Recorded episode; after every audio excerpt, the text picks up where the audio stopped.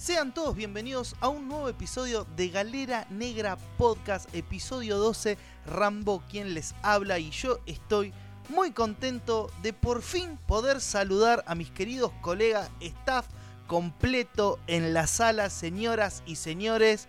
Y voy a empezar por la vuelta de Sebastián Giardino. Querido Seba, ¿cómo estás muchacho?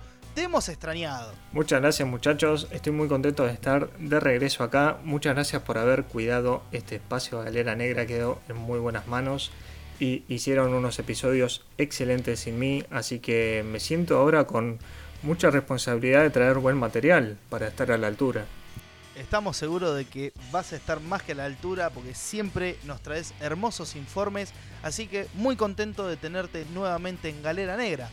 Sin embargo, también quiero saludar al maravilloso Cristian Miranda García. ¿Cómo andan chicos? ¿Cómo les va? Cevita, bienvenido nuevamente.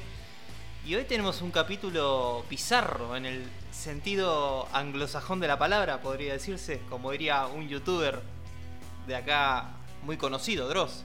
Así que bueno, este, por lo pronto muy intrigado y, y feliz por la vuelta de Seba. Vamos a darle caña. Tenemos un episodio que, para ser francos, nos vamos a sacar las tachas, nos vamos a sacar las camperas de cuero y nos vamos a poner colores fluo y nos vamos a teñir el pelo de rosa, verde, violeta y todos colores súper vívidos y cálidos porque hoy vamos a estar hablando de todas esas cosas que exceden los límites del metal, pero sin embargo que la comunidad también metalera en, en, cierta proporción consume y que quieran o no, realimenta un poco la escena. Hoy vamos a estar hablando de todos estos gustos que tenemos musicales que no son técnicamente metal, pero que sin embargo consumimos frecuentemente. ¿Quieren que dé inicio a esta sección?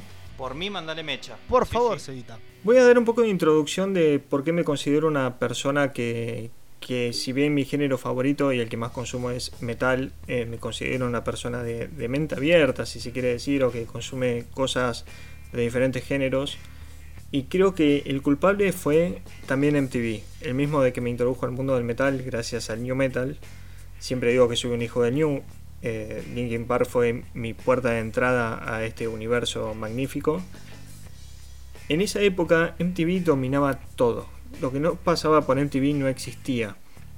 Y estoy hablando de una época donde había bandas como no solo Korn y Linkin Park dominando, sino que también estaba Eminem y del lado pop estaban Christina Aguilera, Kylie Minogue, etc. Eran géneros muy marcados y muy distintos entre sí y la verdad que todos eran muy gancheros, todos tenían su, su lado llamativo y, y si bien lo que siempre más buscaba yo era escuchar metal, eh, me desesperaba porque pongan algo de Slipknot, etc.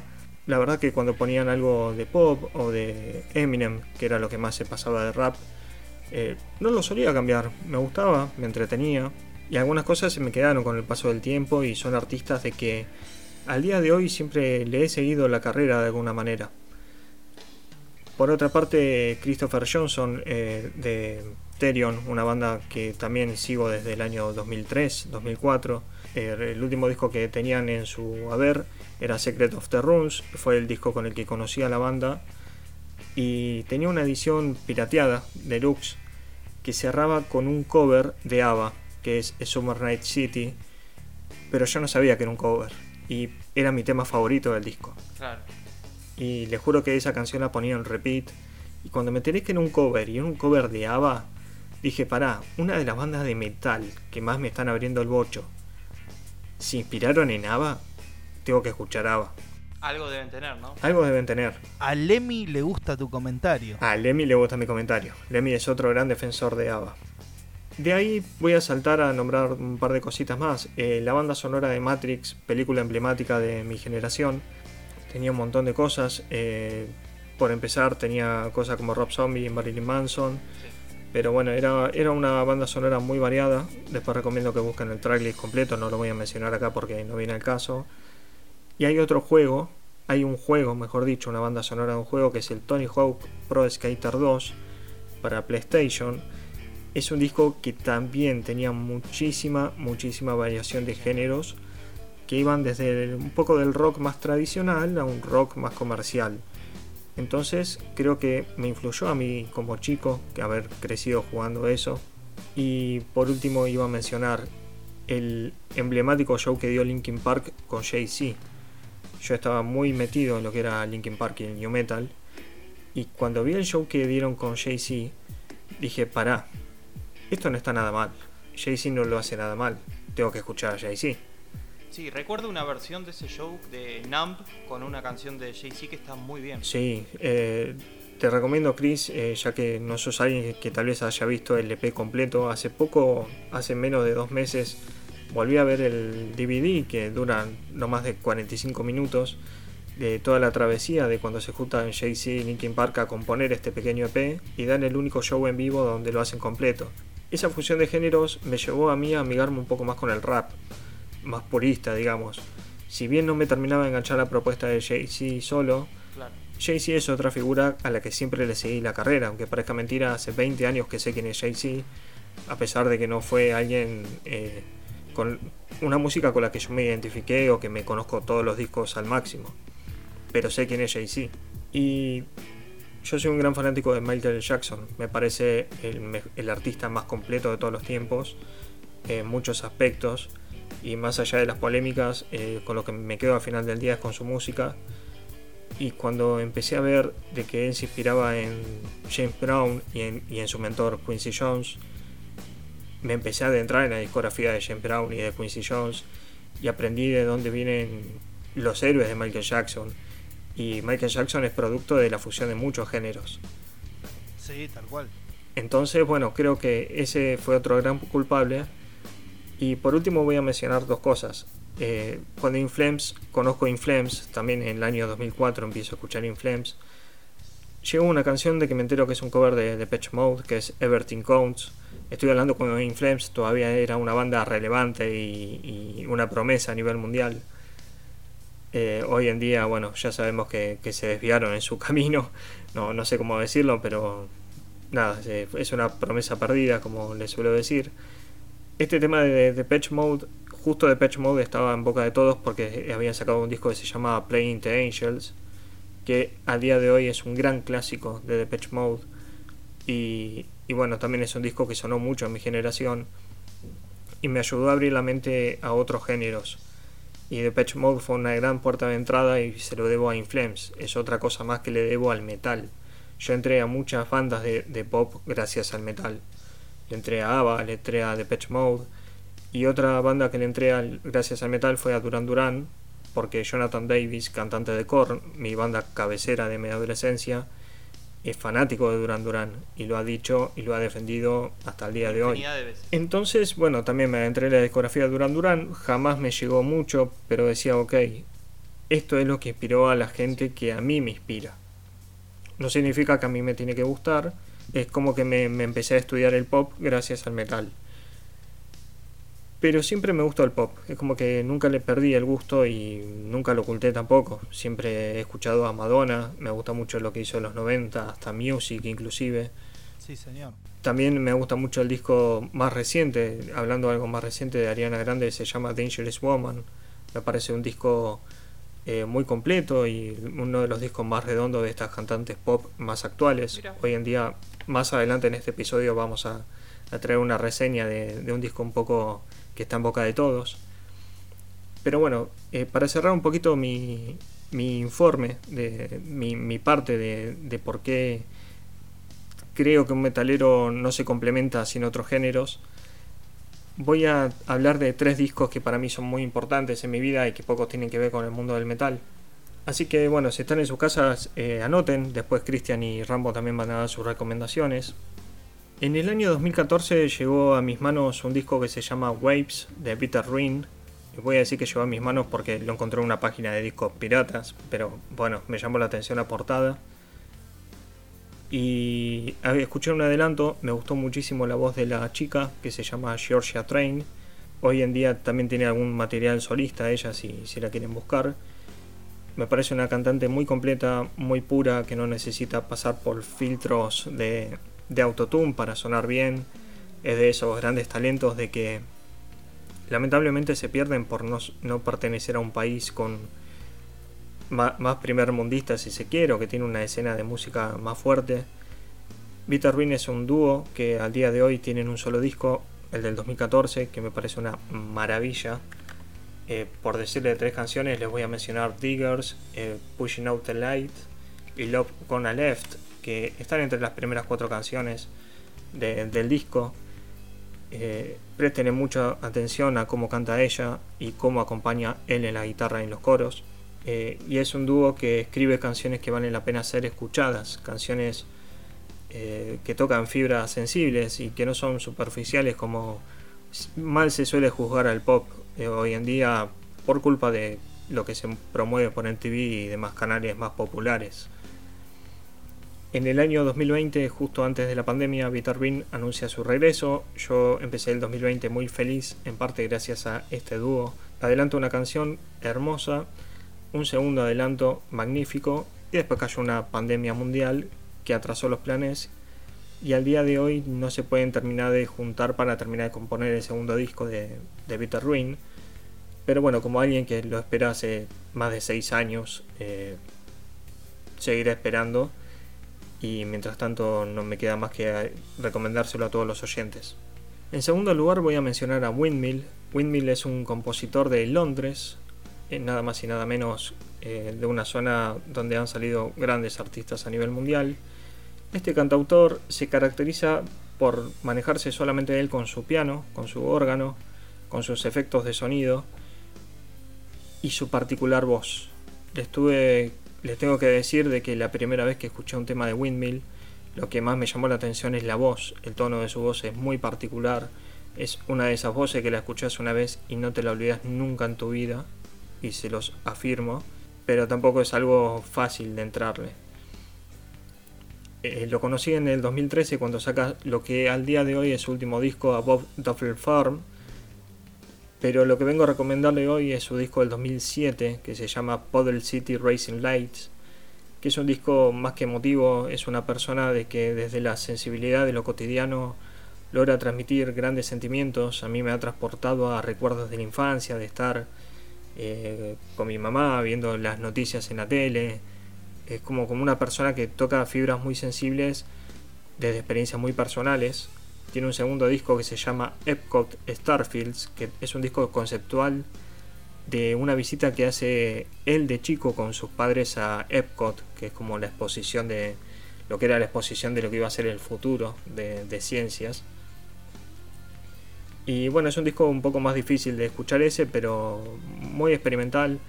Presten atención a la voz de Windmill. Yo tuve la oportunidad de hablar con él en el 2014, si mal no recuerdo y se sorprendió un montón cuando lo contactó alguien de Argentina. Al día de hoy debo ser su único fan de Argentina, pero tengo el agrado de tener una entrevista con él y, y lamento de que al día de hoy, si bien en los últimos años ha sacado uno o dos singles, eh, ha dicho de que ha perdido la inspiración y que siente que ya no tiene mucho que decir con la música y que no lo quiere forzar.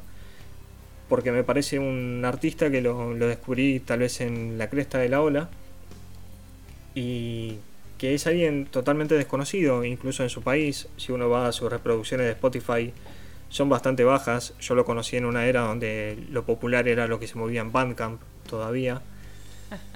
Y bueno, nada más que decir, les recomiendo Windmill, Puddle City Racing Lights, escúchenlo de principio a fin, no se van a olvidar jamás el tono de su voz. Y por último, para cerrar mi pequeña parte y dejar de hablar yo solo y darle pie a mis compañeros, eh, quiero recomendarles un disco de un dúo de rap de Argentina que se llama Clave de Barrio. El disco se llama Savant.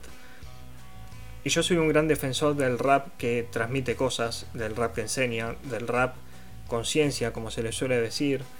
Podría recomendar un montón de discos, incluso iba a recomendar uno que más adelante va a, a hablar mi querido colega Rambo.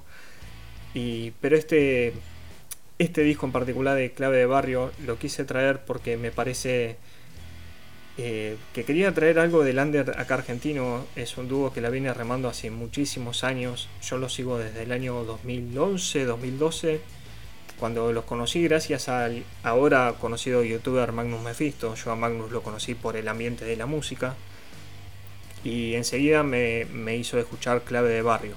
Ellos suelen traer mucha concientización a la gente, hablan mucho de las desigualdades sociales, hablan mucho de la importancia de leer, la importancia de estudiar, de la importancia de, de lo que significa escribir una canción, de, de llegarle a los chicos, de dar un mensaje claro, que creo que contrasta muy, muy, muy fuerte con los valores que se están moviendo hoy en día en la cultura popular. Yo en el año 2020 me puse a estudiar mucho lo que es la escena del rap en Argentina. Y si bien hay mucho talento a nivel de skills, de habilidades eh, dentro de la cultura del rap, siento de que hay una gran falencia y una gran carencia de valores en lo que se suele transmitir en el mainstream. Y Clave de Barrio es un dúo que la viene remando hace mucho más años de muchos de los chicos que hoy en día están pegados, como se suelen decir ellos, y que tiene un mensaje que en verdad vale la pena ser escuchado y da un mensaje de esperanza a toda la gente. Para un detalle de color que nada tiene que ver con este disco Savant que les recomiendo de clave de barrio, es que en el año 2020 ellos arrancaron con la propuesta de, de estrenar una canción por mes con videoclip es decir, a lo largo de todo 2020 iban a presentar su cuarto disco de estudio, presentando un tema por mes con un videoclip oficial por mes, el 20 de cada mes a las 20 horas con 20 minutos, porque el 20 es el número que representa el dúo. Es una larga historia que, no, no, viene al caso, pero es un, es un gran logro de la autogestión que incluso con una pandemia global lo lograron y en diciembre del 2020 tuvimos el cuarto disco completo de Clave de Barrio, que me parece un logro fascinante haber alcanzado la meta de, estrenar 12 videoclips oficiales en un año tan jodido, con 12 singles muy buenos, eh, algunos que me gustan mucho más que otros, por supuesto, pero es un dúo que la viene remando hace muchos años desde el under y que creo que necesitan mucho más views porque es la clase de hip hop y de rap que, me gustaría que estén transmitiendo los, chicos hoy en día.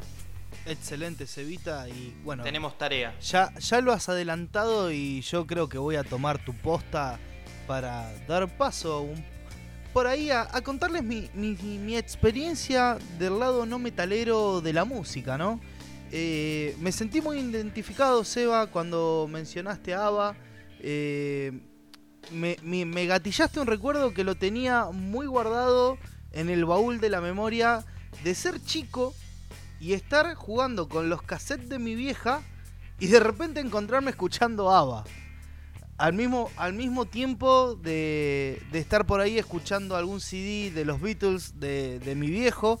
Entonces, si bien yo digo que el gran descubrimiento musical lo hice aproximadamente a los 8 años cuando descubrí eh, toda la música que me acompaña hasta el día de hoy, como System of a Down, Korn, Linky Park y otras cuantas bandas más, eh, en realidad la génesis, las primeras melodías que escuché fueron esas.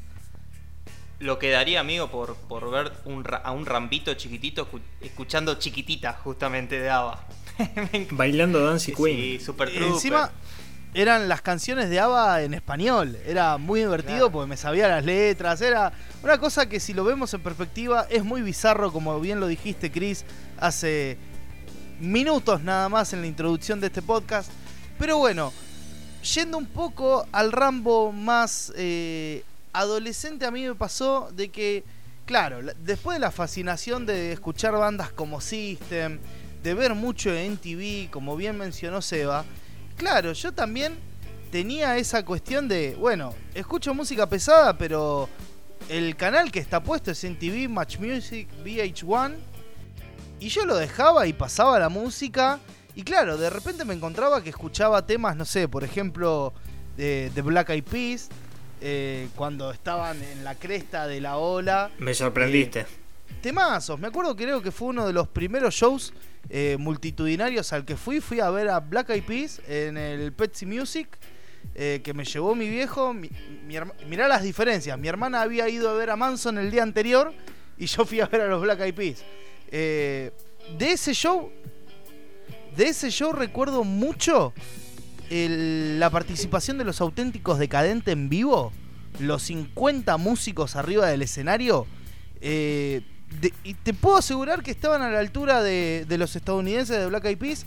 Eh, pero bueno, no son de estos discos los que vengo a hablar en el día de hoy, sino que yo traje tres materiales que para mí hoy son muy representativos, eh, que si bien por ahí no los descubrí de esa manera, sino una cuestión eh, más de investigación, te diría yo, porque uno es fácil boquearla, ¿no? Vamos a hablarlo en Río Platense básico la boqueamos de más y muchas veces conocemos mucho menos de lo que pretendemos saber. Entonces llega un momento que o te pones a hacer la tarea o dejas de boquearla, porque en alguna te van a agarrar. No sé qué opinan ustedes, muchachos. Yo opino que es totalmente así, que me parece que, que no hay que alardear por demás. Pero bueno, es así y, de esta manera, con amigos por ahí en la escuela, habíamos empezado a tocar un poco de guitarra, nos estábamos interiorizando en la música. Y claro, obviamente no podés tocar Raining Blue de, de Slayer a la primera en guitarra porque te volvés loco. Entonces, tenés que caer en el rock nacional de alguna manera y además de la rica cultura que tiene nuestro rock nacional, a mí me gusta mm, dividirlo como en tres olas.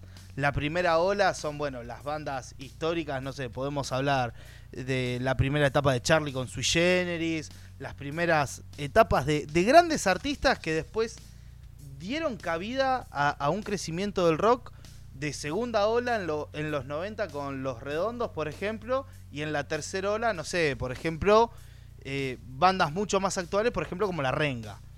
Estoy haciendo un repaso súper, súper liviano por todo esto que es un mundo eh, de mucha información, muchas bandas, muchas formaciones.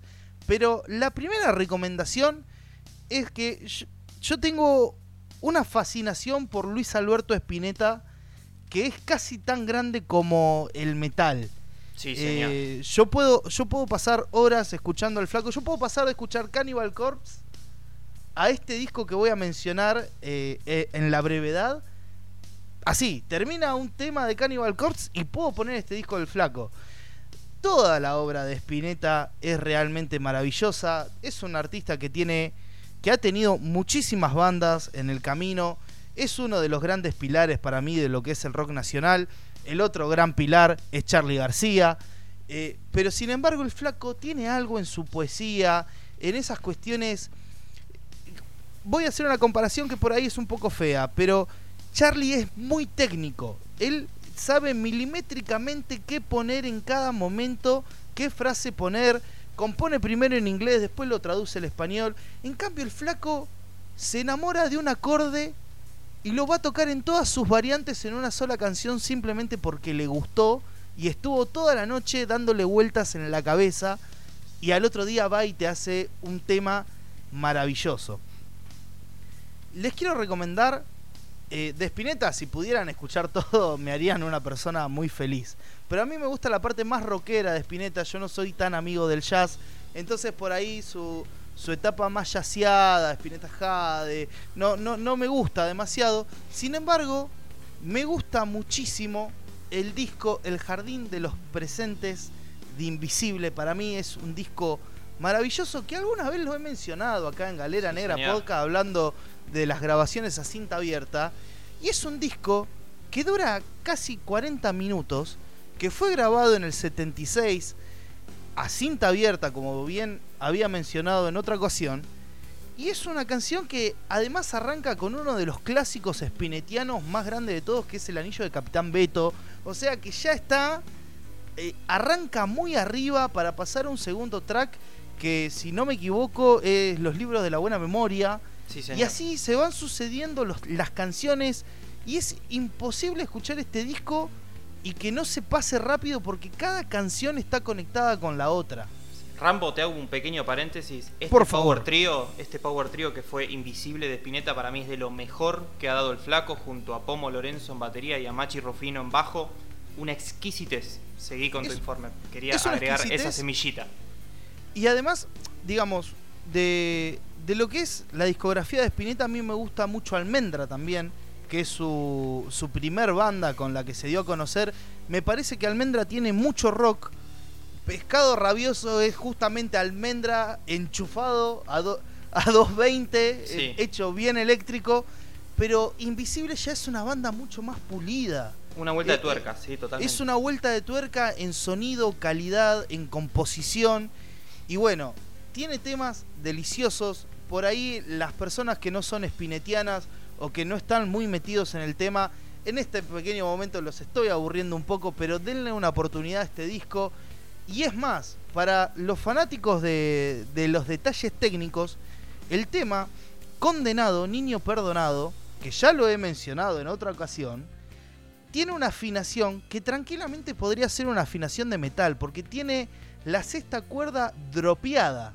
Eso quiere decir de que hacen un acorde de quinta simplemente apoyando el dedo en un mismo traste de la guitarra. ¿Y qué significa todo esto para los simples mortales a pie como nosotros? Bueno, significa de que va a sonar mucho más pesado.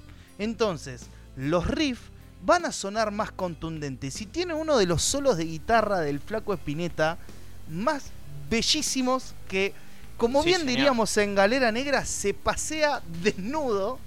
Eh, Totalmente desnudo. Va y vuelve y es un tema realmente maravilloso.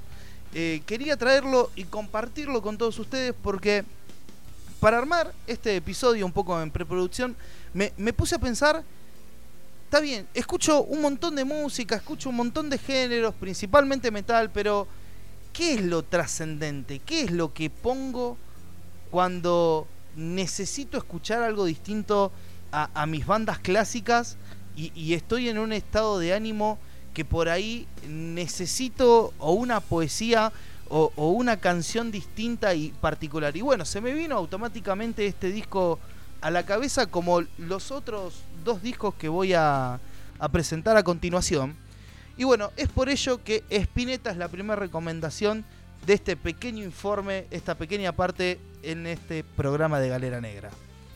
Continuando con el segundo, voy a hacer toma de lo que había adelantado un poquito Cevita y voy a traer un artista latino, venezolano, que tiene uno de los discos de rap conciencia más alucinantes que ustedes puedan llegar a escuchar. Estoy hablando del señor Tairón José González Orama, acá Cancerbero. Eh, creo que no importa de qué género seas fan, yo creo que alguna vez el nombre de Cancerbero lo tenés que haber escuchado, ya sea por su destreza a la hora de rapear, ya sea por sus posiciones políticas, por su, por su visión de la sociedad, por sus letras o también hay que, hay que decirlo por su trágica despedida de este mundo, que eso será tema para otro momento. Sin embargo, yo les quiero recomendar su disco del 2012 titulado Muerte. Es realmente una delicia ese álbum, tiene 14 temas, dura aproximadamente una hora y cada tema es una piña atrás de la otra. Es un disco oscuro con letras súper fuertes que van desde lo introspectivo hasta las experiencias personales en el sentido de vivencias de él de chico, reflejos de la sociedad y también obviamente todo, todo esto que él describía con su pluma y su manera tan particular de, rapear. Eh, yo creo que no ha dejado nada por decir en este disco es un disco que el año pasado fue el álbum que más escuché en Spotify. Uno entra a las estadísticas, generalmente a fin de año Spotify te lo enchufa para que lo compartas con tus amigos. Y yo me sorprendí porque yo dije, bueno, eh, últimamente escucho mucho metal. Y de repente el disco más escuchado por Rambo del año 2020 fue un disco de rap. Pero te lo banco a muerte. Te lo recontrabanco. Es que sí, este, este es un disco que no tiene fisuras. Eh, desde que empieza hasta que termina es muy sólido, sonoramente está muy bien. Yo no soy un experto del rap, me gusta mucho, tengo algunos artistas estadounidenses del mundo del hip hop, del rap que me gustan. Digamos Eminem o Big Smalls, entre otros. También algo de Snoop Dogg, ¿por qué no? Pero digamos que siendo yo que no, no soy un extremadamente buen hablante del idioma inglés, más que cuando es rapeado es más difícil de entenderles, haber encontrado un artista que cante en mi idioma con una claridad como la que hacía Cancerbero para mí es una gema oculta, te diría, acá haciendo referencia a mi querido amigo Cristian Miranda García. Pero bueno, es un disco que me fascina, se los recomiendo a todos. Si no le han entrado al hip hop, yo diría que entren a este disco de Cancerbero que es alucinante. Ahora sí, para terminar mi pequeño resumen, otra vez nos volvemos a la Argentina, pero casi, casi de los años 90. Eh, esta es una banda la cual le tengo mucho cariño, mucho aprecio. Es una de las bandas que he escuchado en la radio, en la época donde escuchaba mucha radio. Y que lo que más me llamó la atención, lo que más me llamó la atención en su momento, fue de que una persona extranjera nos vino a explicar cómo era la Argentina desde afuera. Estoy hablando de Sumo, la banda de Luca Prodan. ¿Qué se puede decir de Luca Prodan? Bueno, podríamos hablar horas de ese personaje. Un hombre del mundo, realmente, porque ha vivido tanto en Italia, Inglaterra, Argentina, ha pasado por un montón de lados, ha ido a los mejores colegios, sin embargo, en una etapa muy complicada de su vida, se vino a radicar a la Argentina y casi en un proceso de desintoxicación en la provincia de Córdoba, eh, empezó a cranear una banda, empezó a cranear canciones, empezó a escribir, a tocar la guitarra para crear lo que después sería la banda Sumo. Y el disco que les quiero recomendar es After Chabón, es el último disco de la formación de Sumo, porque lamentablemente la salud de Luca Prodan no iba a durar tanto como su música perduró en el tiempo. Eh, a mí me parece que es un disco muy visceral, tiene temazos, eh, tiene mi, tema favorito de Sumo que es Hola Frank, eh, altamente recomendado y a mí esta es una, una obra que me retrotrae mucho a mis inicios en la música, pero del lado más eh, radial. Yo me, me emocionaba cada vez que sonaba una canción de Sumo porque tenía grandes recuerdos de ser chico y por ahí de que mi viejo se ponía contento porque pasaban DVD o La Rubia Tarada o Los Viejos Vinagres por la radio. Y claro, uno va creciendo con esos pedacitos de información y después cuando empieza a conocer, nuevamente, repito, cuando empezás a conocer la historia, descubrís un mundo fascinante. Entonces, que no quería dejar pasar la, la oportunidad, quiero creer de que también sumo alguna canción, todos nuestros podescucha alguna vez habrán escuchado. Y si no es así, es un gran momento para hacerlo, porque de hecho, otra particularidad que tenía Sumo, además de esos sonidos estridentes con un saxo, con un Roberto Petinato muy jovencísimo, tenía la particularidad de ser rock nacional cantado en inglés. Eso le daba un condimento. Y al pelado Lucas Prodan no le cabía una. Y era yo voy a cantar en español, en inglés, en italiano y te canto un villancico. Y es así como tienen el tema Noche de Paz, que es el villancico clásico navideño hecho post-punk, te diría. Realmente otro álbum que no tiene fisuras, me gusta muchísimo y esa es mi última recomendación de este episodio. Sabes que Sumo es una banda a la que nunca le pude entrar mucho pero respeto un montón por lo que representa dentro del rock nacional y siento de que todo lo que representa Sumo va a morir en nuestra generación, como que las futuras generaciones lamentablemente no van a entender lo que significó Lucas Prodan en la cultura nacional. Yo creo que se evita, agarrando un poquito lo que decís, la esencia de Sumo vive eh, tanto en Moyo de Divididos como en Da de las Pelotas. Creo que va un poco por ahí, pero entiendo el concepto y creo que lo comparto. Que sería una lástima, pero es una, es una de esas bandas emblemáticas del rock argentino de los 80. Sí, sí, tal cual. Tal cual. Muchas gracias por tu informe, Rambo. No, por favor, muchachos, de nada. Lo único que puedo comentar eh, sobre eso es que si aunque sea un granito de arena en una playa, este es mi pequeño aporte para que el espíritu de Sumo no desaparezca y ojalá llegue a, nuevos escuchas, a nuevos oyentes que puedan transmitir su legado. Perfecto, Rambo. Perfecto. Bueno, muchachos, si, quieren doy mi, top 3 para, para, cerrar un poco esta primera parte de Galera Negra Podcast. Traje tres recomendaciones que la verdad tienen bastante asidero en lo que ha sido mi vida por fuera del rock y del metal, porque para elegir estas tres recomendaciones decidí no solo alejarme del metal, sino también del mundo del rock en general. Traje dos que pueden ser bien aceptados y una que la voy a dejar como chapa para el final, muy polémica.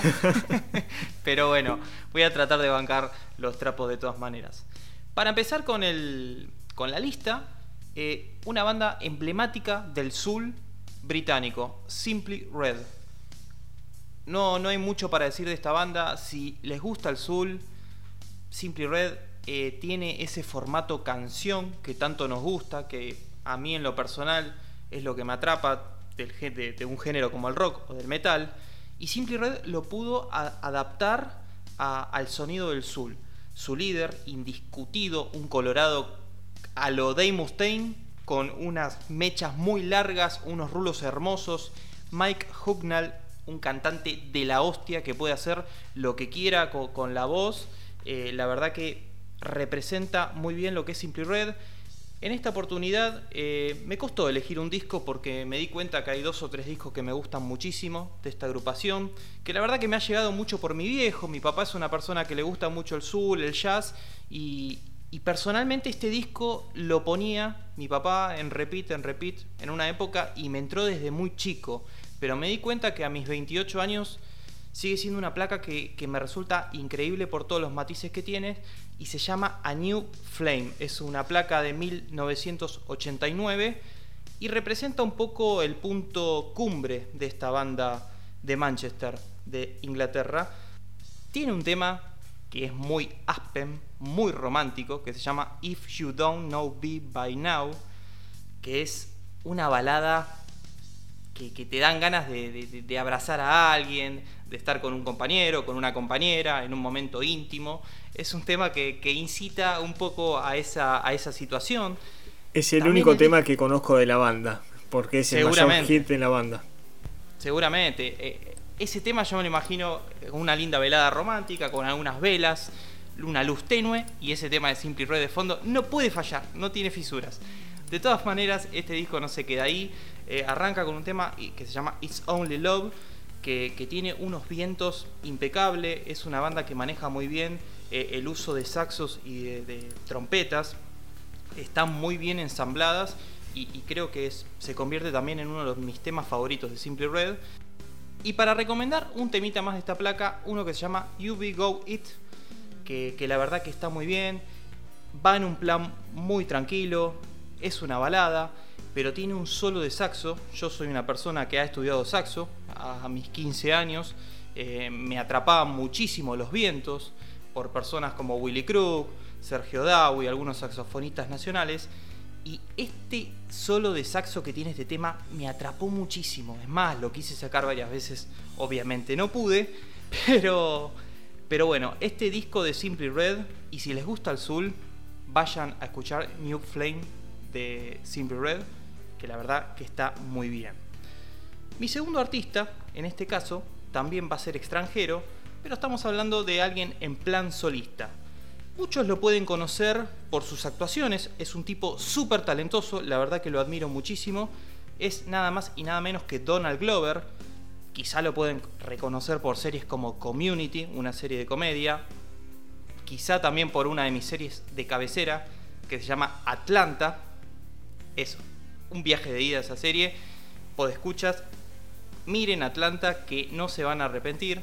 Pero bueno, Donald Glover eh, no solamente es un actor, sino también que, es cantante. Tiene otro nombre como cantante, un alter ego, una especie de alter ego que se llama Childish Gambino. Es Donald Glover, en esencia. Y, la verdad que tiene unos trabajos muy buenos porque lo que a mí me gusta este, de este artista es que puede ensamblar bastantes géneros. Si bien ha empezado un poco con el rap, Después se ha pasado bastante al soul, que, es un género que la verdad que, descubrí ahora haciendo este trabajo para, para Galera Negra, que me gusta mucho, que, me atrapa. Y también mete cositas de funk, eh, que, también hacen de la propuesta de Charles Gambino una cosa bastante interesante. El disco, que, la verdad que me llegó mucho de este artista, se llama Awaken My Love, que es del 2016. Eh, hay un tema que fue Amor a Primera Escucha que se llama Redbone, que fue uno de los singles. Instrumentalmente está muy bien. Él pega unos falsetes en, eso, en, ese, en ese tema que, la verdad, eh, como solemos decir en este podcast, totalmente desnudo, pegando esos, falsetes. Y, es un artista que me ha gustado mucho. Estoy esperando nuevo material de Childish Gambino. La verdad que este es el disco que más me gusta, Awaken My Love. Eh, luego ha sacado otro disco más que, me gustó, no tanto como, como este que les traigo eh, en esta oportunidad, pero también hace mucha, mucha música para, series, para películas. Eh, si bien él quizá es más actor que, músico, sí se evita. Es el de This America, el famoso video de This America. Para algunos, algunos oyentes seguramente escuchó ese tema, y si lo juna de eso. Lo que te quería consultar, Chris, ¿viste la película que hizo Childish Gambino con Rihanna? No la vi, pero dicen que es muy buena. Es muy buena y dura 50 minutos, es más un cortometraje que otra cosa. Y Childish Gambino le hizo toda la música también a la película, que la hicieron independiente entre ellos. Y es muy linda. Y habla sobre el valor de la música a la humanidad, justamente. Así que la recomiendo. Se me fue el nombre ahora. Creo que se llamaba Wanna Island y estaba en Amazon Prime.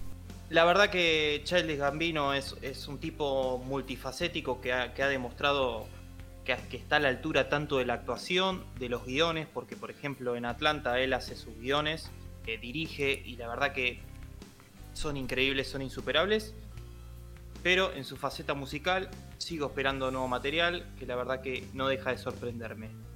Y para cerrar un poco este top, traje la semilla que va a sembrar el caos quiero sembrar un poco el caos acá en esta mesa, en este staff. Y de alguna manera voy a, como me dijo Rambo hace un ratito, vas a, dar tu lado cumbiero. Y vas a ser el hereje. De esta manera, sí, sí, sí, creo que, que voy a ser el hereje al menos en este episodio. Y tengo que nombrar a una agrupación que en mis años de fútbol, yo tengo años de inferiores, tanto en Banfield como en Temperley. Eh, soy arquero, todavía me declaro arquero porque si lo sigo haciendo amateurmente. Eh, esta música, la cumbia, eh, en los vestuarios sonaba constantemente, constantemente, constantemente. Después el reggaetón, el 98% o 99% lo desechaba de lo que escuchaba. Pero en lo particular, esta banda siempre me ha llamado la atención por algunas mixturas. Estoy hablando de Ráfaga, seguramente la tienen eh, al menos de nombre, una agrupación que son muchísimos, muchos. Perdón, yo me voy a comprar cigarrillos con Rambo, ahora vuelvo. Está bien, déjenme solo, déjenme solo que yo van con los trapos. Estoy hablando de, una agrupación que, son muchos músicos, eh, el cantante Ariel Pucheta, quizá el más conocido, el guitarrista Richard Rosales, un grosso, lo tengo en Instagram, alguna vez he intercambiado un par de líneas, me he sacado algunas dudas sobre, sobre la música, que ahora voy a desentrañar un poquito.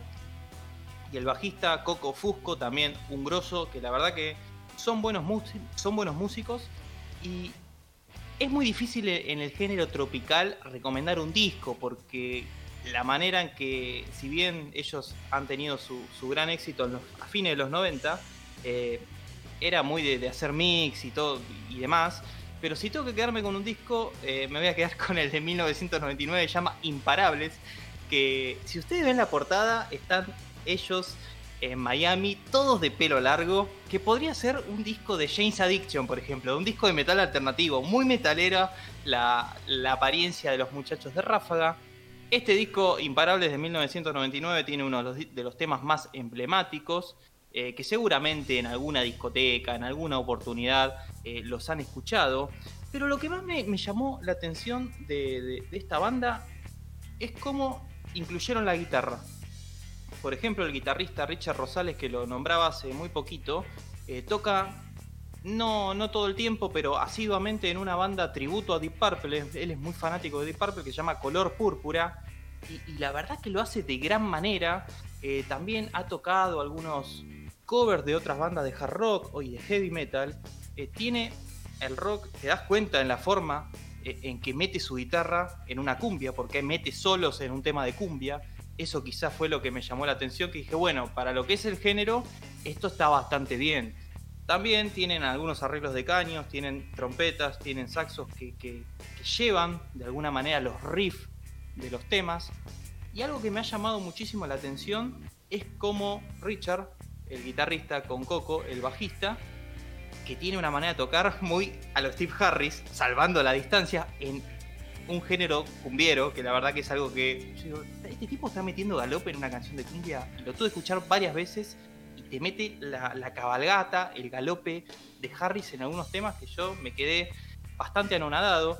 Y, Richard Rosales, por ejemplo, el guitarrista, ha dicho en varias oportunidades que ellos son muy fanáticos de Iron Maiden y que para hacer estos temas se han nutrido de, la, parte de Iron Maiden específicamente el disco Brave New World, que empezaron a introducir muchas intros y otros iguales. Los temas de Maiden suelen, o varios tienen la estructura de arrancar con un riff, arrancar con una, con una mixtura musical, después está todo el desarrollo de la canción y termina con un outro que se repite a la intro. Y Rafa lo hace a su manera. Eh, tiene temas que digo, bueno, acá está la intro, después está el coso, y acá hay un outro. Digo, este tipo lo hizo a su manera eh, llevó sus influencias rockeras, metaleras, a, un disco de cumbia, eh, a un estilo musical de lo más alejado del metal y del rock posible. Así que, quería traer a Ráfaga a este, a este pequeño top, porque la verdad que las canciones están bastante bien. A ver, si bien no es una banda que me ponga a escuchar, no es que estoy escuchando un disco de Dream Theater y digo, bueno, ahora escucho Imparables de Ráfaga. No, no, no muchachos, no funciona así pero algunos temas desperdigados en mi playlist eh, están. Puede sonar un tema de Carcas y abajo uno de Ráfaga. Tranquilamente esa playlist existe, es real. Pensé que me ibas a decir cuando lo pones en un asadito con amigos, no me enojo, pero al hecho de que lo tengas en tu playlist junto a Carcas, son declaraciones fuertes y debo reiterar que yo me fui a comprar cigarrillos con Rambo. Bueno, el otro día... Tiene que arrepentir de lo que dijo. El otro día me reía porque justamente estaba escuchando el nuevo EP de Lorna Shore, una banda súper pesada, muy, muy, muy pesada. señor. pero muy pesado. Y después empezó La Luna y tú, un tema de Rafa, y dije, bueno, esta es la música, no deja de ser música. Y creo que habla un poco de la apertura musical que, que venimos trayendo a este, a este especial Quizás yo fui el que de alguna manera se fue un poco más al pasto con esta propuesta, pero también quería incomodar un poco y herir alguna susceptibilidad, ¿por qué no?, del otro lado. Así que, quería recomendar a Ráfaga y le quiero dejar a mis dos compañeros la tarea de que por favor escuchen Ráfaga esta semana. Va a estar muy difícil, querido. Creo que es la primera vez en mi vida que no voy a entregar la tarea, Chris. pero bueno, muchachos a ver, vamos a ser claros y, también, eh, si bien me gusta ser hereje y soy extremista en algunas situaciones, em, estamos hablando de un tipo de cumbia que tiene una gran composición musical, que tiene muchos músicos, que está bien escrito. Entonces, si bien no es un género que vaya a estar en, mi colección de discos, eh, no se puede negar de que han sido buenos músicos y que hasta hoy en día se siguen escuchando sus canciones. Entonces la trascendencia está. Y pese a que el pese, no, tiene esos feos valores que se transmiten hoy de que todo es merca, joda, cuernos, etcétera, sino que eh, había eh, canciones románticas. Eso quería.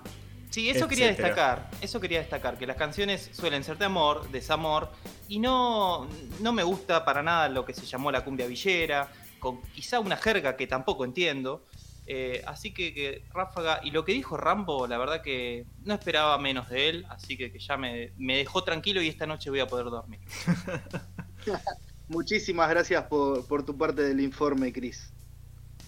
Muchas gracias por tu informe, Chris. Ahora, para cerrar este capítulo de Galera Negra, queremos traer una reseña de un disco de pop, justamente de un disco de pop que está dando bastante de qué hablar, un disco de pop más que esperado, tal vez el más esperado del género eh, a nivel mundial. Y estamos hablando del nuevo disco de Billie Eilish. Me gustaría antes de empezar que me comenten si escuchaban Billie Eilish, si les gustó el debut y, y bueno, después eh, metemos rápido la reseña. En lo personal, eh, Billie Eilish me llegó más por sus declaraciones que por su música. Me, han tocado dos cosas que de, alguna manera eh, me identifican, que por ejemplo ella es muy joven, pero en una entrevista con Ellen DeGeneres, que fue bastante conocida, eh, admitió que tiene síndrome de Tourette, que es un, síndrome que, yo padezco también, y que es vegana.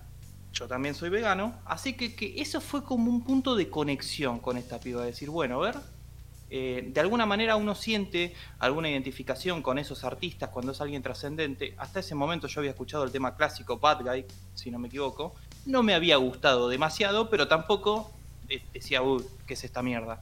Ahí me incursioné un poco en su, en su discografía, en, las músicas que ella sacaba, y ese pop un poco más oscuro que tiene, más atmosférico.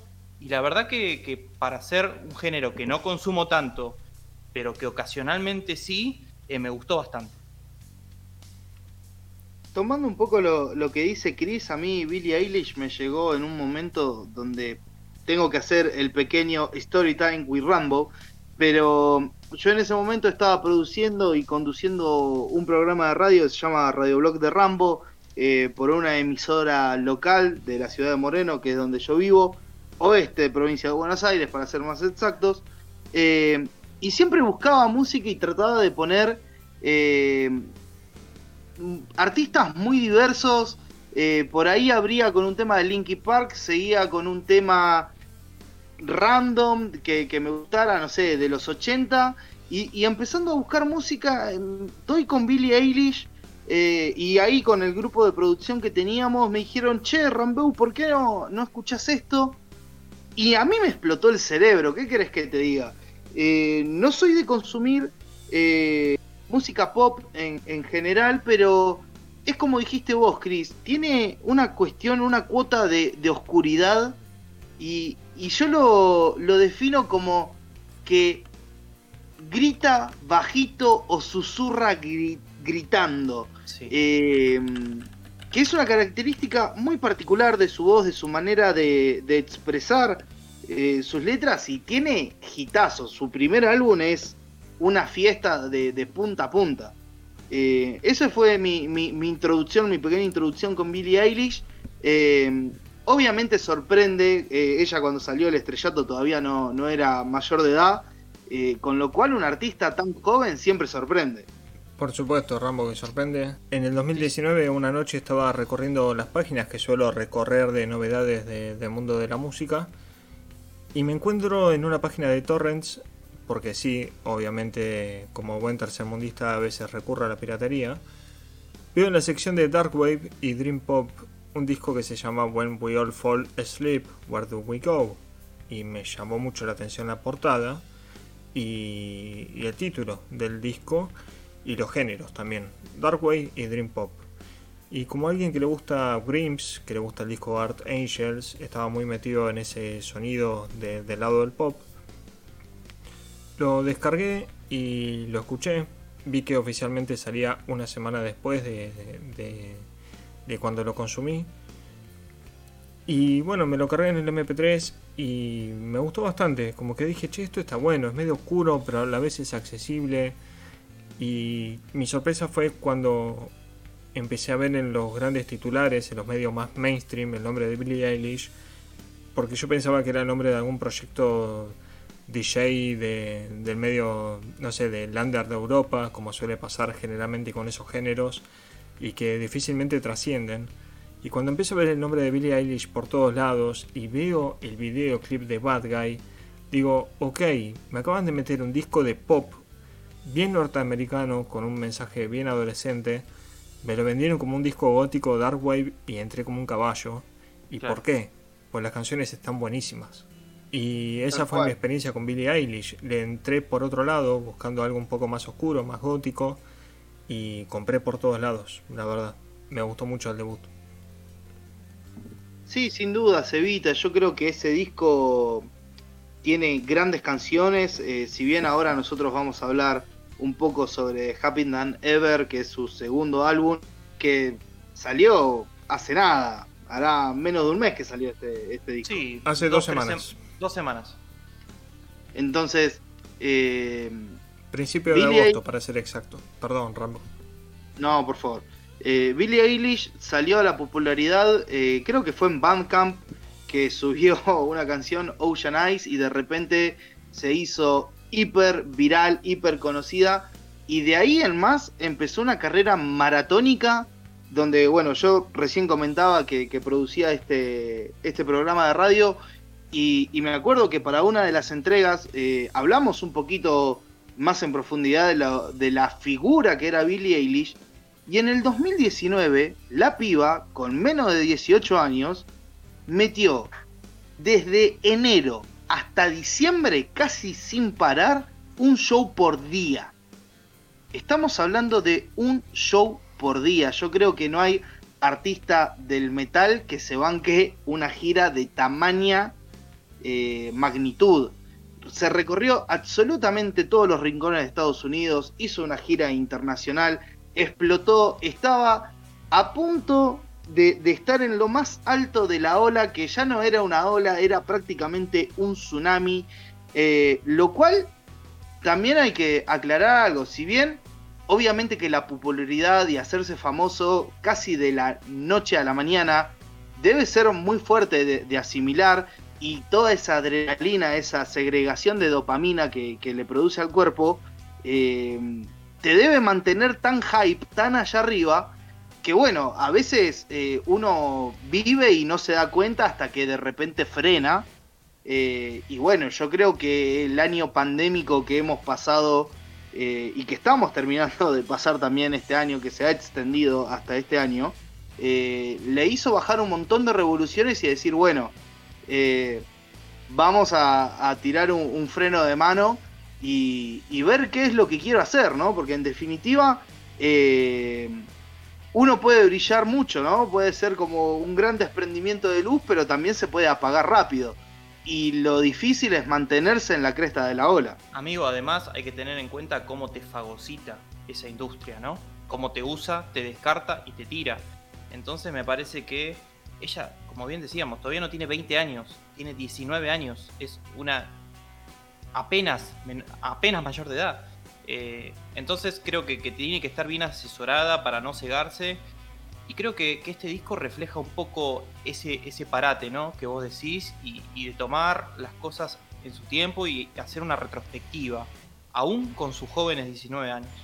Voy a empezar hablando de Happy Than Ever, el nuevo disco de Billie Eilish, y debo decir de que mi primer palabra y cómo lo puedo definir es de decepción, por una cuestión de que siento de que es un disco que se nota extremadamente manoseado por una discográfica, de que se nota de que hay un mensaje reciclado llevarlo al extremo de, de depresión, pero no como se notaba en las canciones de When We Fall Asleep, el primer disco de Billie Eilish, que se notaba como la, la mano de una adolescente que, que está pasando por momentos duros, puede ser por sus problemas de salud, eh, por sus síndromes, como bien marcaba Christian, que son temas muy duros para alguien que tiene 17 años. Y tampoco me creí nunca el cuento de que es una estrella de que subió sus canciones a SoundCloud, la pegaron, etcétera porque detrás de, de Billie Eilish está Interscope Record, que ha hecho estas manio- maniobras de descubrir artistas de la nada, entre comillas, desde las sombras, y, están perfectamente manipulados por la industria.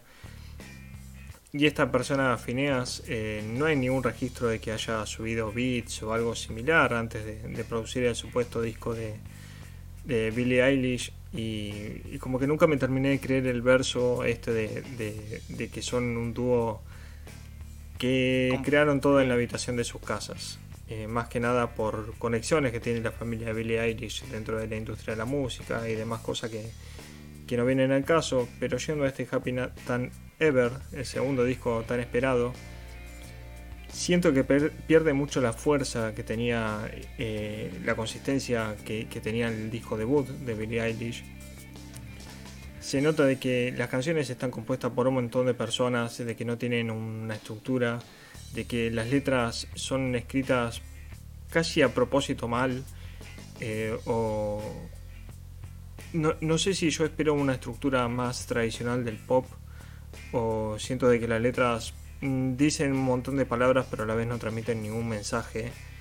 Y siento como demasiado manipulado todo este síndrome de, depresión extremista. Y si bien hay algunas canciones de que Billie Eilish habla del tema del crecimiento por momentos habla de, como si fuera una persona que tiene 40 años y vivió en un millón de cosas en la vida. Eso es verdad pero o sea está bien que vivió un montón de cosas por ser tan joven y como bien decían recién, hizo un millón de shows en muy poco tiempo y es algo que a cualquier persona le quema la cabeza. Eh, es como que muchas de las experiencias que cuenta en el disco no me las creo porque sé de que no tiene la, edad para haberlas vivido tampoco o que cuando le llegue el momento las tenga que vivir de verdad le va a dar una piña en la cabeza de verdad y ahí siento de que le va a hacer el clic para poder escribir canciones que se sientan no tan forzadas porque en este segundo disco, la verdad que de todas las canciones que, tiene, se me hizo un disco extremadamente largo, repetitivo, monótono y que rescato tres o cuatro temas de, todo el álbum. Para mí es una decepción absoluta y creo que es todo lo que tengo para decir respecto al, debut, al, segundo disco de Billie Eilish.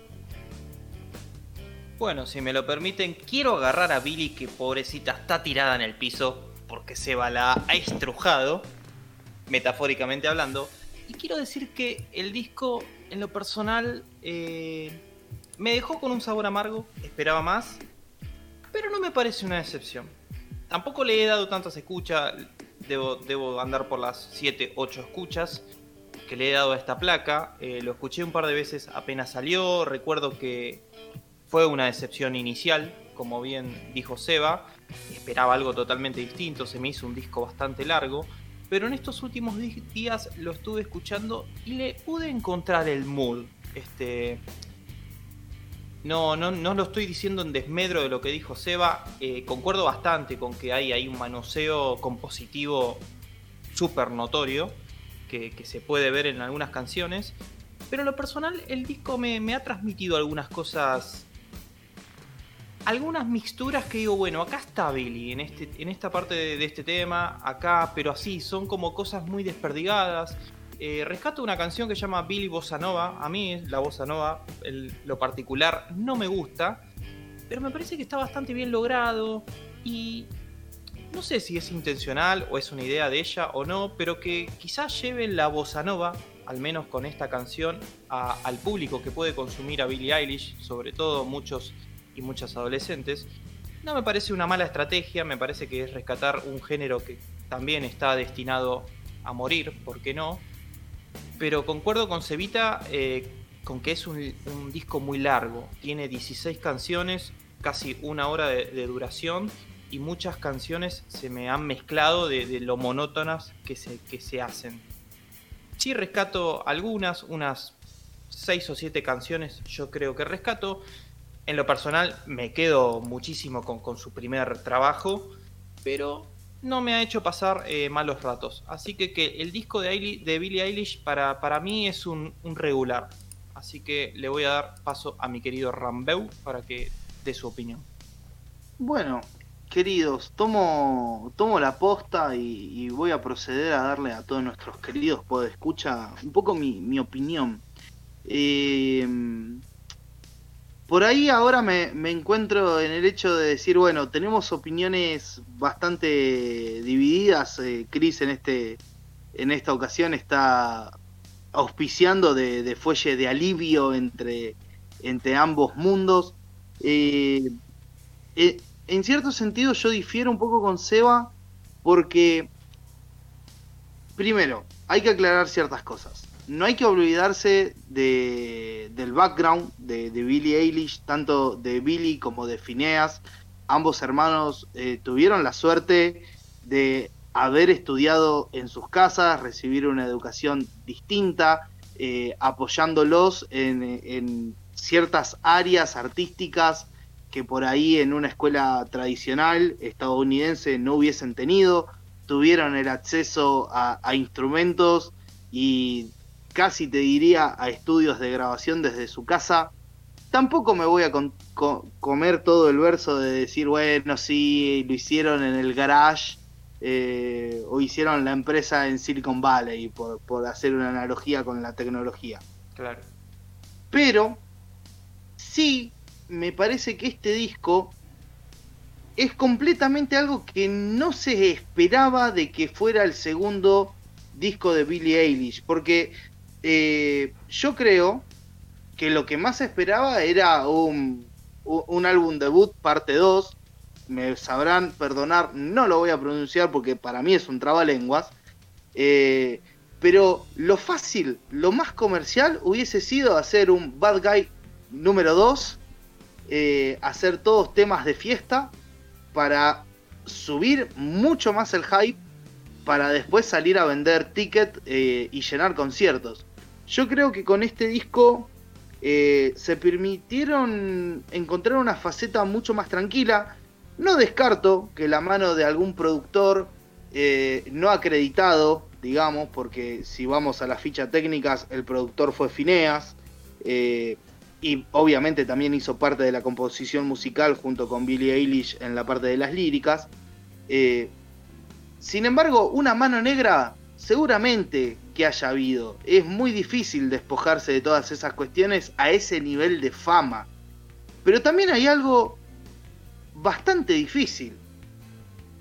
Siendo un artista tan joven eh, y tan en el ojo de la tormenta, en el ojo del huracán, todo el mundo estaba esperando a ver qué nuevo álbum hit nos vas a sacar. Tu primer álbum fue excelente, bueno, ahora tenés que hacer algo súper bestial, llevado más allá.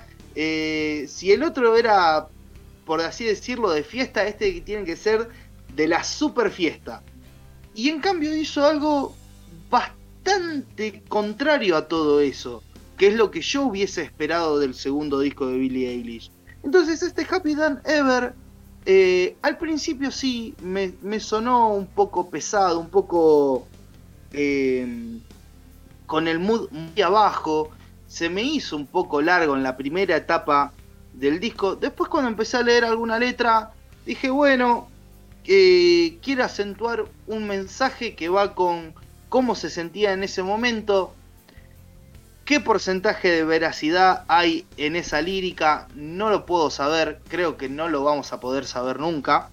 Eh, sin embargo, creo que me gustó, es un disco maduro que obviamente es distinto a lo que se esperaba y además eh, hay ciertos detalles que a mí me gustaron. Por ejemplo, que haya agregado como track, eh, obviamente lo voy a mencionar como canción porque es parte del disco, pero en realidad salió en un formato como un short film, un video corto, que es Not My Responsibility, que es prácticamente una, una contestación, una respuesta a todas esas críticas que, le daban a Billie Eilish por su manera de vestir, por su manera de ser, por si mostraba o no mostraba el cuerpo. Entonces, a mí, sinceramente, eso es un detalle que me gustó mucho porque decir, eh, se tuvo que parar con 18 años, ahí estaba entre los 17 y los 18,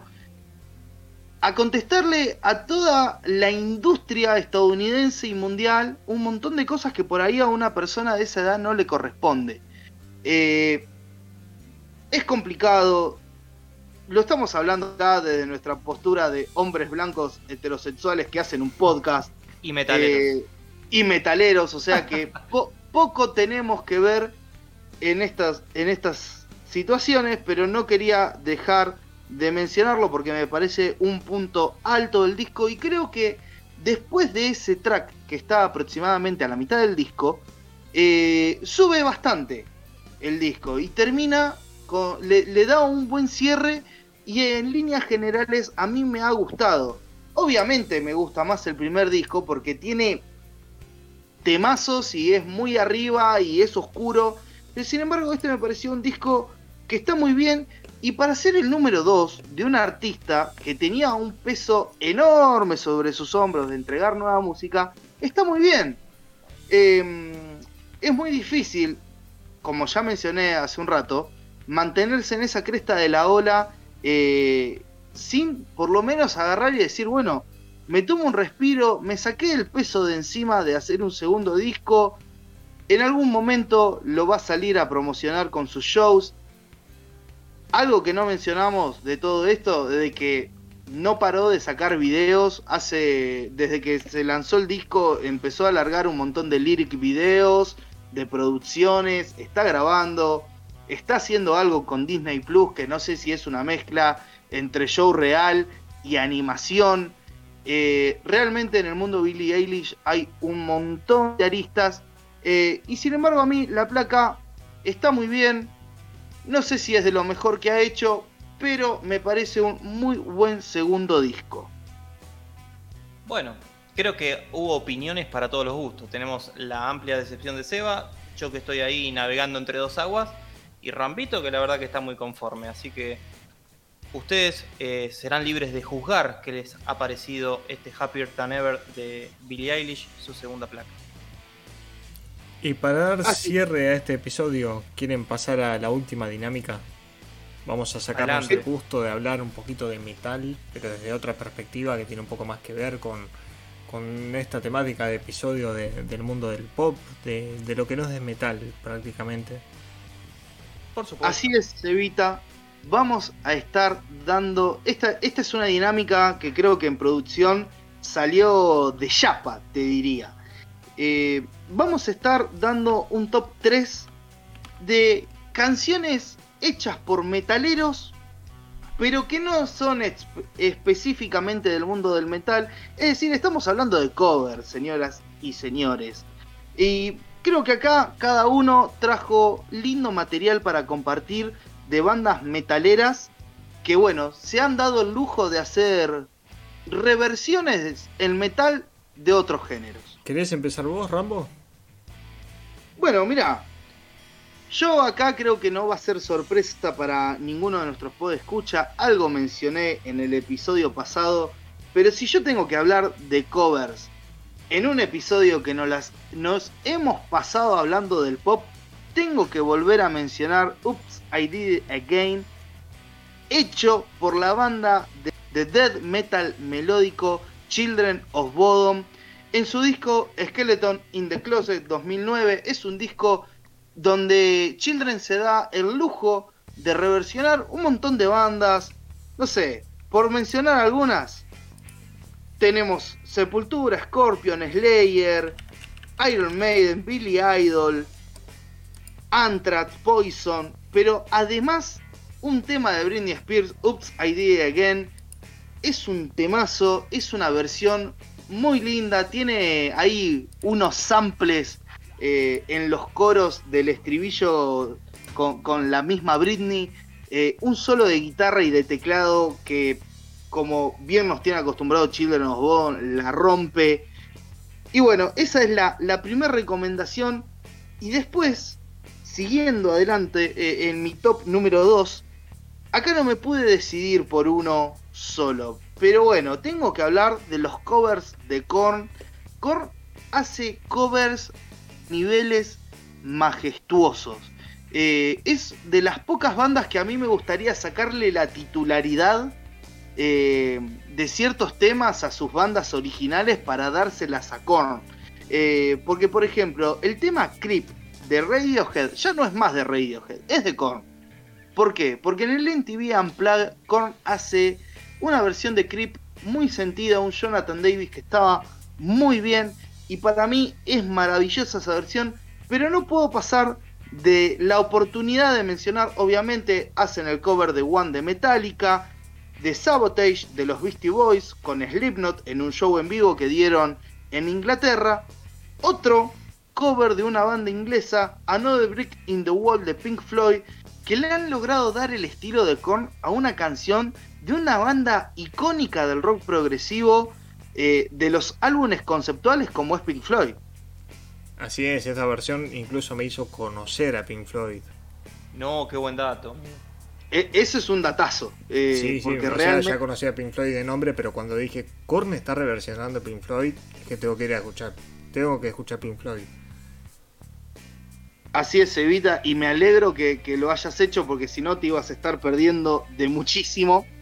Para terminar con mi top 3 de covers, tengo que volver al plano nacional y hablar de un personaje bastante polémico, pero que yo le tengo un aprecio. He escuchado, he curtido mucho su música. Estoy hablando del señor Ricardo Iorio con una versión magnífica de un tema de Roxette, Quiero ser como usted, es del disco Atesorando en los cielos del año 2015, es el último disco de Ricardo modo solista.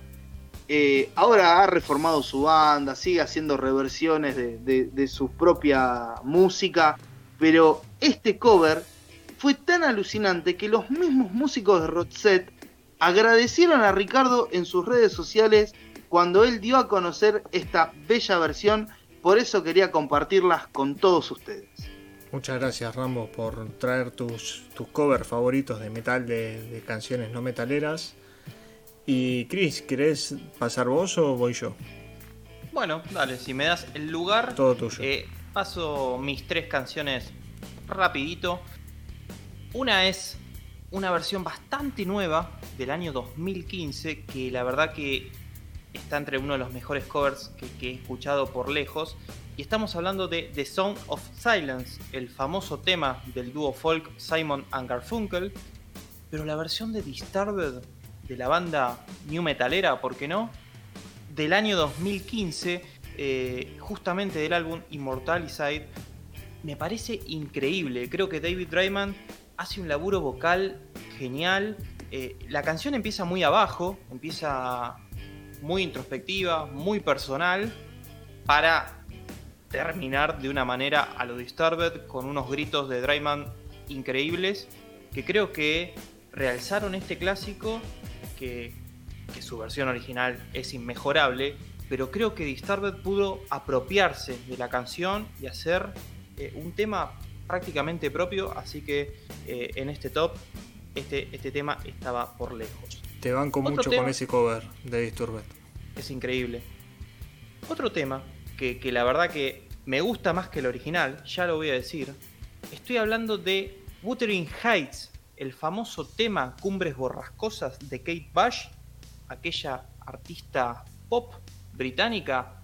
Bueno, la versión de la banda brasileña Angra es inmejorable eh, por donde se la mire.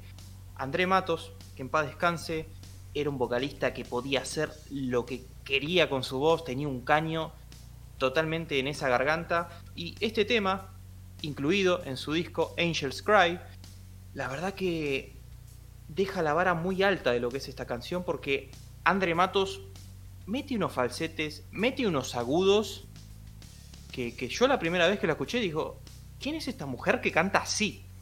Y después me di cuenta que era un hombre. Y dije, no puede, no puede, no puede llegar a esos registros este tipo. Y la verdad que lo, hacía de gran manera André Matos. Si bien Angra no es una banda que he curtido demasiado, eh, este disco me gusta bastante. Y este tema en particular creo que, que por lejos es de lo mejor de Angra. Y para meter una chapita nacional, en tercer lugar, voy a meter a Eleanor Rigby, el famoso tema de los Beatles. Bueno, en su versión de O'Connor. La verdad que O'Connor se ha dado el gusto, Claudito O'Connor, en su, en su etapa solista, con un disco que se llama De Dolorización, del año 2002, que jugaba un poco con, con- lo que era la dolarización del país en una época muy ajetreada para la República Argentina, cuando no. Y mete una versión de Eleanor Rigby super metalera que la verdad que me parece increíble. Tuve la oportunidad para el medio El Culto, que suelo escribir algunas notitas por ahí, de entrevistar a Hernán García, que fue el bajista de, ese disco de, Claudio, de O'Connor, y, y me dijo que lo que les había llamado la atención para, para regrabar este tema, más allá del fanatismo por los Beatles, era que el tema no tenía batería. Entonces, dice, nos sedujo mucho la idea de que de reemplazar los violines por la batería. Y eso me parece una idea muy seductora y también el hecho de lo bien que pronuncia Claudio Connor el inglés, que era una tarea pendiente de aquella versión de No Class de Hermética, bastante polémica, ¿por qué no? Que con un inglés un inglés de mierda, podríamos decirlo. De la escuela de Carlitos Tevez. Fue un inglés muy choto, pero creo que con este tema Eleanor Rigby, eh, Claudio Connor se ha sabido reivindicar y también para agregar un último detalle, que eh, este tema lo canta con una voz muy distinta a lo que conocemos de Claudio Connor. Esa voz más chillona que siempre tuvo Connor, que es más difícil de acostumbrarse. Bueno, no, en este tema pela otra voz y creo que lo hace de gran manera, así que quería traer ese temita también. Rambo. Cris, eh, voy a hacer un pequeño comentario, un pequeño aporte a esto último que has mencionado. Lo primero que tengo para decir que lo único verdaderamente destacable de la versión de No Class que hizo Hermética ya en, los años 80-90, realmente no, no, recuerdo bien la fecha, sí, señor. Eh, es que lo hacían más veloz que el propio Motorhead.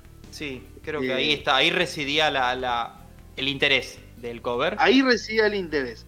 Y lo segundo que quería mencionar es que eh, Claudio Connor tiene una gran capacidad eh, de, cambiar su, timbre de voz y cuando logra esos tonos más bajos, no tan agudos, no tan chirriantes, si me permiten la palabra, hace grandes canciones que a mí me gustan mucho. De hecho, hasta tiene un cover de, del Flaco Espineta de Ana No Duerme que también está muy bien. Así que me sumo a tu recomendación, Chris, y vayan a escucharlo porque está realmente bien.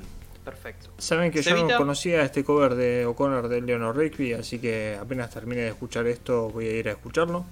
Escuchalo eh, porque tiene una voz muy grave de Claudio que prácticamente no te das cuenta que es él. Así que, que muy, muy buena la recomendación acá que te damos con Rampito también. La voy a escuchar sin duda, muchachos. Eh, para cerrar este episodio voy a dar mis tres covers elegidos en esta ocasión para recomendar.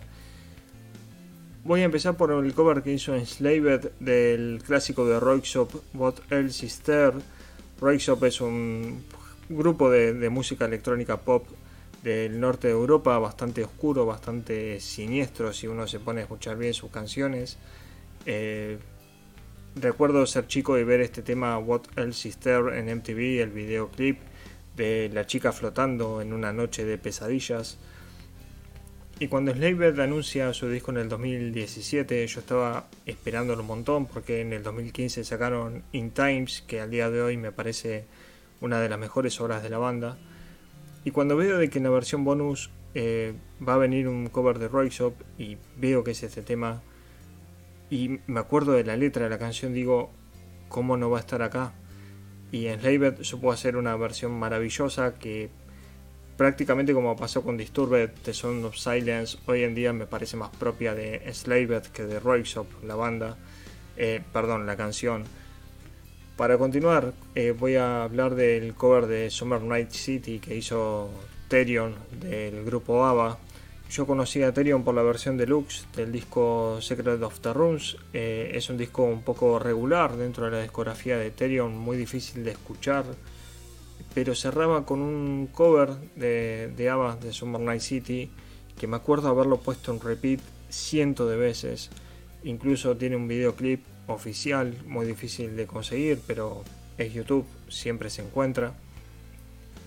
Y este tema hizo que me interese por ABBA porque Christopher Johnson es una figura que desde hace muchísimos años me interesa dentro del mundo de la música.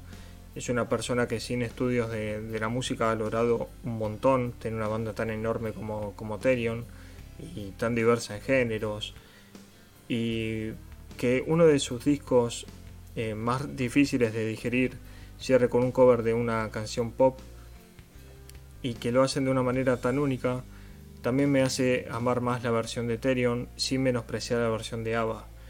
El tema Summer Night City es una canción extremadamente oscura y, me, resulta muy chocante cuando escucho la versión original de ABBA, más cuando uno se adentra en el folclore de ABBA y empieza a conocer los orígenes de, de su cantante que, proviene de un experimento nazi.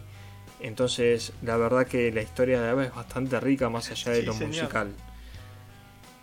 Para cerrar este, esta recomendación de mi parte, voy a ir con Hacktivist. En el año 2012 ellos sacan un EP que a mí me vuela la cabeza. Dije, estos son los próximos Rage Against the Machines, al fin. Promesa que después no se cumplió. Lamentablemente en el 2016 sacaron al fin su disco debut que fue bastante decepcionante y en este 2021 sacaron su segundo álbum y es un disco muy difícil de digerir a pesar de que tiene grandes canciones. Pero hicieron una jugada maestra y es que en el 2013 sacaron un cover de Niggas in Paris, es un tema hoy clásico dentro de la cultura hip hop de perteneciente a Kanye West con Jay-Z.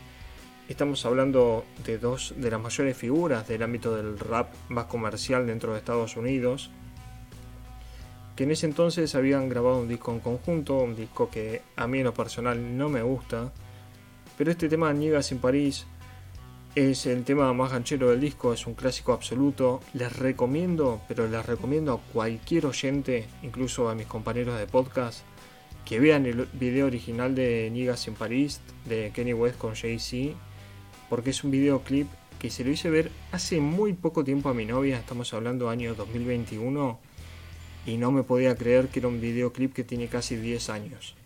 Es un videoclip ultra adelantado a su época, es un videoclip que derrocha estilo, que derrocha tecnología y a la vez es extremadamente simple. Y los chicos de Hacktivist no solamente hicieron una canción metalera de un tema tan popular en ese momento como Niggas in París, sino que trataron de molar un poco el videoclip a su semejanza que son los shows de metal y me pareció una propuesta muy jugada, muy arriesgada y muy buena. Pero voy a dar la salvedad de que Hacktivist también ha hecho otros covers muy cuestionables y que este es el único bueno, a mi parecer. Tiene uno muy malo de Break Staff de Limp Bizkit y otros más que no vienen al caso, pero... Difícil arruinar el cover de Break Es ¿eh? difícil de arruinar, para mí lo hicieron en una sola toma y no había presupuesto para repetirlo, lo hicieron para un EP eh, promocional de una revista, si mal no recuerdo, y la verdad que no está nada bueno el cover de Break Stuff de Limp Bizkit por Hacktivist. Pero sí el de Niggas in Paris de Kenny West con Jay-Z, hecho por esta banda de, de rap metal. Y con eso doy por cerrado mis recomendaciones de covers. Muchísimas gracias Seba por tu recomendación y creo que hemos dado todo, como diría nuestro querido Cristian Miranda García. Hemos llegado al final de este episodio diferente, distinto, donde nos permitimos hablar de algunas algunos géneros musicales y algunos gustos que, van más allá del metal, que sin embargo tienen su correlación. Pero bueno, queríamos darnos este pequeño lujo, espero que lo hayan disfrutado. Y nos quedan los saludos parroquiales, muchachos. Quiero mandarle un saludo a todos los oyentes que en mi ausencia también me estuvieron haciendo el aguante. Así que gracias por recibirme nuevamente en Galera Negra. Recuerden que tenemos un cafecito. Cafecito es una plataforma que a través de donaciones a nosotros nos llega un pequeño ingreso. Y ese ingreso nosotros lo usamos exclusivamente para promocionar el podcast. Todo el contenido que nosotros grabamos siempre va a ser 100% gratuito y de fácil acceso a cualquier oyente. Solamente con el cafecito, con esa pequeña donación que, nos hace el público, nosotros lo invertimos en poder llegar a más personas. Bueno muchachos, llega mi turno de despedirme. Como bien hizo mi pequeño cover Rambo, lo hemos dado todo. Creo que hoy estuvimos con el puño, con los puños llenos de verdades. Nos quedamos con las manos vacías. Así que será hasta la próxima, pero antes quiero recomendar a la cuenta de nuestra artista, la señorita Mel Ruiz con su cuenta de Instagram Caldero de Tinta OK. Hace unos laburos geniales, diseños para tatuajes, de todo tipo. Pueden pedirle absolutamente lo que quieran a la señorita Mel Ruiz, que en cuestión de arte lo va a hacer. Así que muchachos, será hasta la próxima. Muchísimas gracias chicos por sus saludos pertinentes me queda despedirme a mí. Quiero también recordarle a todos nuestros podescucha que nuestros episodios salen por distintas plataformas. Pero si estás viendo esto en YouTube, te invito a suscribirte y activar la campanita. Y por qué no, a dejar un comentario si alguno de todas estas cosas que hemos hablado y hemos desarrollado en el episodio te gustan, lo solés escuchar, no lo conocías, todo comentario es bienvenido en nuestra caja de comentarios. Y si querés tener una interacción más cercana con nosotros, los quiero invitar a nuestro servidor de Discord, que va a estar el link para que se puedan unir debajo en la descripción de este video o también en la descripción de Spotify, ¿por qué no? Y es ahí donde estamos de a poco armando una comunidad y por suerte tengo la alegría de comentar semana tras semana de que cada vez hay más actividad y estamos participando con nuestros pod escucha y es la mejor herramienta para comunicarse con nosotros y charlar un rato más sobre esto que tanto nos apasiona, que es la música y sus distintas vertientes. Es todo por esta ocasión, así que será hasta la próxima. Chau, chau. Abrazo.